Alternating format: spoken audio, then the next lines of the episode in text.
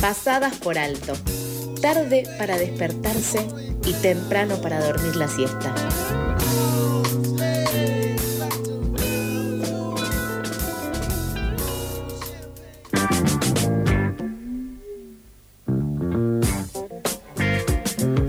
Bloque de pasadas por alto y continuamos con más información.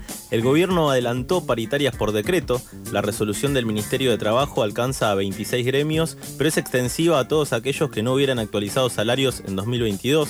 La decisión se tomó luego de la reunión que mantuvieron los ministros de Economía, Producción y Trabajo con dirigentes de la CGT y de la Unión Industrial Argentina para discutir una política en común frente a la escalada de precios registrada en los últimos meses. Para saber más, ya estamos en comunicación con Luis Campos, coordinador del Observatorio del Derecho Social de la CTA Autónoma. Buen día Luis, Mica y Charlie te saludan al aire de FM La Tribu. Hola Charlie, Mica, ¿cómo están? Bien, muy bien. Eh, bueno, ¿qué significa el adelantamiento de las paritarias y qué impacto tiene sobre los trabajadores y las trabajadoras? por empezar, lo que estableció la resolución que se publicó esta semana en el boletín oficial es adelantar aquellas paritarias que no tuvieran un acuerdo ya firmado para el año 2022. Eso implica tanto acuerdos salariales que ya estaban vencidos, es decir, muchas paritarias vencieron el 31 de marzo y habitualmente se negocian durante el mes de abril, y otras que eh, estaban por vencer en los próximos meses, en mayo, en junio, en julio. Entonces, lo que hace lo que intentó el gobierno es generar una convocatoria generalizada para que todas esas paritarias se discutan o empiecen a discutirse en el mes de abril. Eh, el efecto que puede tener esto sobre el salario de los trabajadores registrados, y acá una primera aclaración porque solo estamos hablando de aquellos trabajadores y trabajadoras que están bajo la cobertura de un convenio colectivo de trabajo eh, y no de todos aquellos que quedan por fuera, trabajadores y trabajadoras no registrados, trabajadores por cuenta propia. Entonces, para aquellos que tienen la cobertura de un convenio colectivo de trabajo, habrá que ver qué efecto práctico tiene este adelantamiento de las paritarias. Y ahí yo soy bastante escéptico. Por un lado, porque para la mayoría de las actividades en realidad esta resolución no tiene ningún efecto concreto porque ya están negociando salarios. Eh, para que se den una idea, los sectores que comprenden a la mayor cantidad de trabajadores eh, negocian habitualmente durante el mes de abril.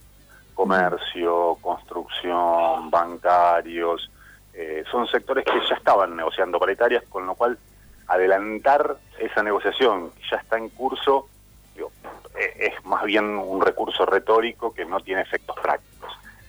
Sí puede tenerlo para algunas actividades que tenían los vencimientos en los próximos meses.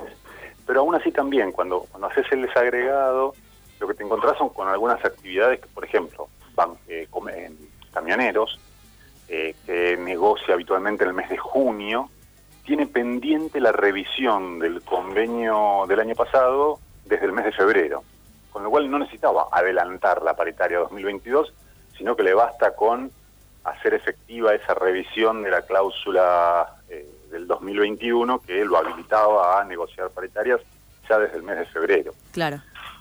Con sanidad pasa algo parecido, eh, con textiles y con alimentación, que también son convenios que vencían en mayo o en junio, eh, estamos hablando de actividades que acaban de negociar sus revisiones del 2021, con lo cual ya tienen pactados aumentos para los meses de abril y de mayo, con lo cual, yo insisto, el, efecto concreto, el efecto práctico, yo creo que va a ser bastante relativo. El efecto político sí puede ser importante, eh, porque el gobierno yo creo que va, va a apuntar a que haya muchos acuerdos en el mes de abril, que es algo que de todas maneras iba a suceder independientemente de que se dictara o no esta resolución. Bien, Luis, clarísimo. Y recién salió justo el tema que te íbamos a consultar sobre el trabajo no registrado o informal. Por ahí, si se sabe qué porcentaje de la gente que trabaja hoy está bajo convenios sindicales. Sí, a ver, del total de la fuerza laboral, que son más o menos 20 millones de personas en nuestro país, muy a grosso modo, la mitad tiene cobertura de algún tipo de acuerdo salarial, ya sea en el sector privado registrado, ya sea en el sector público, con distintas modalidades, eh, con distintos alcances, pero más o menos la mitad. La otra mitad está por fuera. y de esa mitad se reparten más o menos en mitades trabajadores y trabajadoras por cuenta propia y trabajadores y trabajadoras no registrados. Bien, y hace unos días el INDEC publicó los datos correspondientes al segundo semestre de 2021 y desde el gobierno se mostraron conformes con la baja en el desempleo. ¿Crees que estos números se condicen con lo que sucede en el mercado laboral? Sí, los informes del INDEC desde hace unos años eh, volvieron a tener una calidad muy importante, están absolutamente insospechados. Eh, con lo cual sí, o sea, los informes del INDEC tienden a dar cuenta con las particularidades y los obstáculos metodológicos que tiene cualquier tipo de informe de estas características, que se basa a partir de encuestas, pero en general digo, son técnicamente muy serios. Ahora, la pregunta que vos te estás haciendo es, bueno, ¿cómo puede ser que baje mucho el desempleo y la situación social sea crítica? Y de hecho esto también se refleja en los informes del INDEC, porque baja el desempleo, pero sube la pobreza. Y esto básicamente se explica creciendo es el empleo precario, el empleo precario. Y el empleo precario, tanto en materia de contratación, esto que les decía, trabajadores por cuenta propia, trabajadores y trabajadoras no registrados, sino también el empleo precario en materia salarial. Eh, y en materia salarial, a lo que me refiero es que un fenómeno muy extendido en los últimos años y que ya se va consolidando como estructural del mercado de fuerza de trabajo en nuestro país, es que vos podés tener un puesto de trabajo a tiempo completo, vos podés trabajar ocho horas por día, incluso más, y tener un ingreso que no te garantiza estar por encima de lo que el propio INDEC fija como línea de pobreza. Eh, y esto tiene que ver con la precariedad salarial, es decir, no es que vos estás desocupado, vos para el INDEC figuras como ocupado, incluso hasta podés figurar como sobreocupado, pero tu ingreso no te permite acceder a esos bienes y servicios que el propio INDEC dice son los mínimos para estar por encima de la línea de pobreza.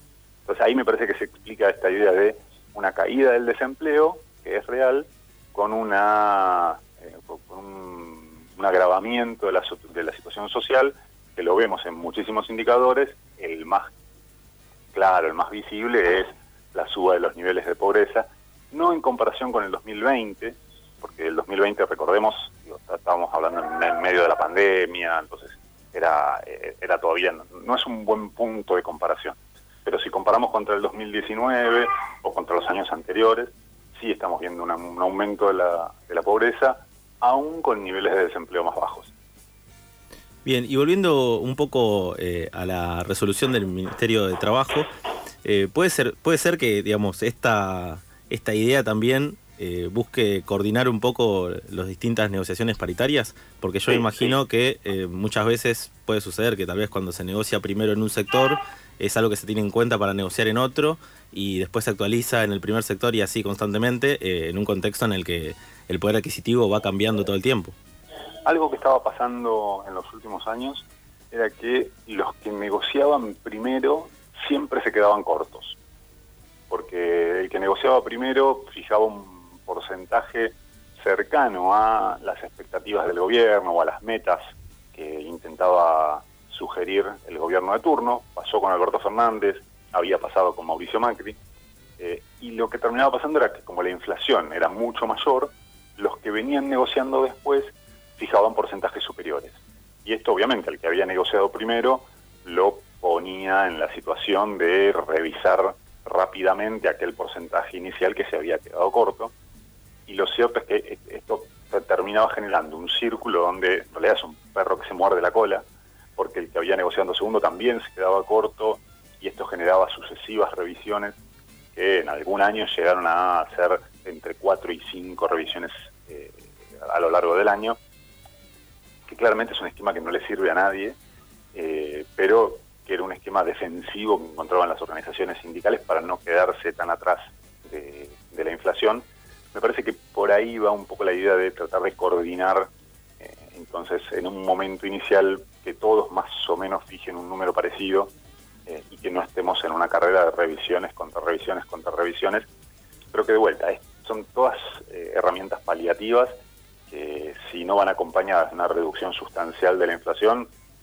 no van a servir de mucho porque en definitiva si se fija, ponele en esta ronda de abril, una ronda generalizada de aumentos entre el 40 y el 45%, que es un poco lo que se está hablando, eh, y la inflación sigue en los niveles que, que, está actualmente, y lo que vas a tener es, dentro de tres o cuatro meses, una revisión generalizada de convenios colectivos de trabajo y no uno a uno, te va a mejorar un poco la coordinación, pero no te va a modificar sustancialmente esta idea de la carrera de precios contra salarios y el perro que se muerde la cola. Clarísimo, Luis. Eh, te agradecemos por estos minutos que te tomaste para hablar con nosotros y como siempre, un placer hablar con vos. Dale, abrazo grande, che. Pasaba Luis Campos, coordinador del Observatorio del Derecho Social de la CTA Autónoma, a quien recomiendo que sigan en Twitter también para entender mejor estos temas, arroba luiscampos76 porque la resolución eh, del Ministerio de Trabajo alcanzó a 26 gremios, eh, pero es extensiva a todos aquellos que no hubieran actualizado salarios en 2022, el adelantamiento de las paritarias eh, por decreto del gobierno. soy un pastelito horneado de canela. ¿Te cuestan las mañanas? A nosotras también. Ay, no quiero levantarme nunca. Pasadas por alto, de 8 a 9 de la mañana por FM La Tribu buen motivo para salir de la cama o para seguir ahí. Ah, me levantaré.